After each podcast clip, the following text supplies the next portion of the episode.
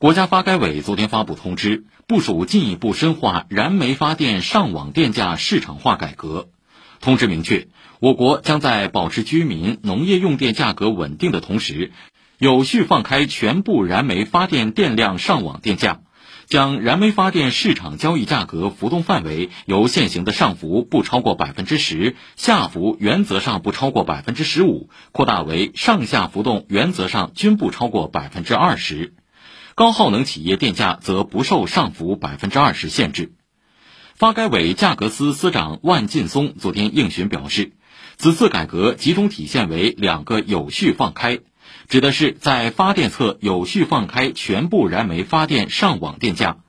在用电侧有序放开工商业用户用电价格。目前，我国燃煤发电近七成电量已通过参与市场形成上网电价，大约百分之四十四的工商业用电量也已通过参与市场形成用电价格。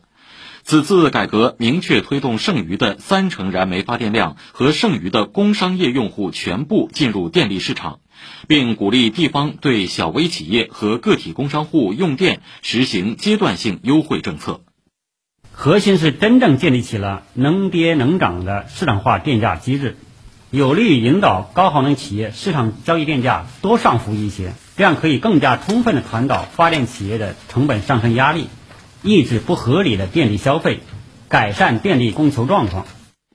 针对电价改革是否将导致电费上涨？发改委负责人表示，本次改革通过针对不同层级的用电场景提出了不同安排，特别强调要保持居民、农业用电价格的稳定，因此对于居民物价水平影响有限。